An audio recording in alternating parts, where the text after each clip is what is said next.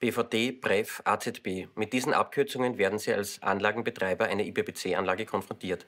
Was sich hinter diesen Abkürzungen verbirgt und was die wesentlichsten Verpflichtungen für Anlagenbetreiber sind, schauen wir uns in der heutigen Ausgabe von 3 Minuten Umweltrecht an.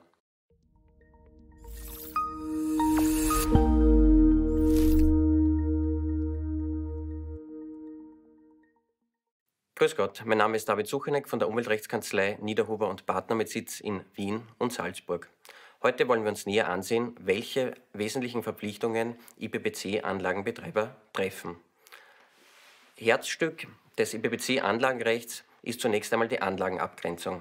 In einem ersten Schritt muss einmal geklärt werden, was überhaupt die IPPC-Anlage ist.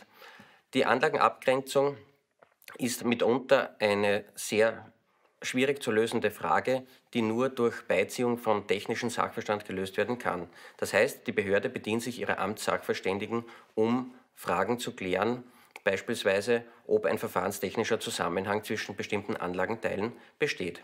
Ist die Anlagenabgrenzung einmal durch, kann man sich, kann man sich der Frage widmen, welche Verpflichtungen nun an diese hier abgegrenzte IPPC-Anlage anknüpfen. Kernstück des IPPC-Anlagenrechts ist die Anpassung an den Stand der Technik. Für IPPC-Anlagen gilt, dass sich diese regelmäßig an den Stand der Technik anpassen müssen. Das ist der wesentliche Unterschied zum herkömmlichen Betriebsanlagenrecht, in dem ja eine Anpassung verpflichtend nicht vorgesehen ist.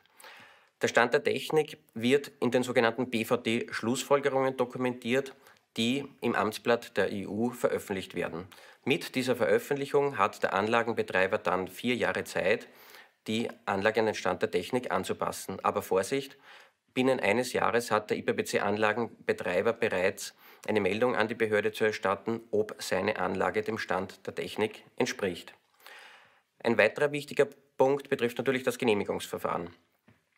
Dieses unterscheidet sich im IPPC-Anlagenrecht punktuell vom herkömmlichen Betriebsanlagenrecht.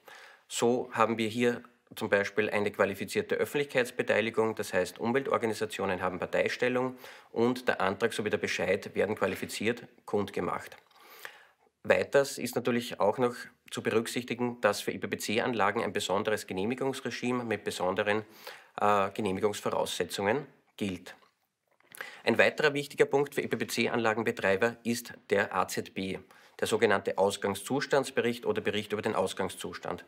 Dieser Bericht ist aber nur dann zu erstellen, wenn am IPPC-Anlagengelände gefährliche Stoffe freigesetzt ähm, oder irgendwie mit solchen Stoffen hantiert wird.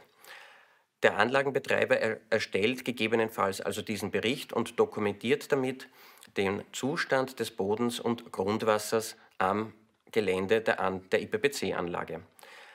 Im Falle einer Schließung der IPPC-Anlage prüft man diesen Zustand erneut und die Behörde hat gegebenenfalls, wenn es zu erheblichen Verschmutzungen des Bodens oder Grundwassers gekommen ist, diesen ursprünglichen Zustand wiederherzustellen und dem Betreiber vorzuschreiben, die entsprechenden Maßnahmen zu treffen.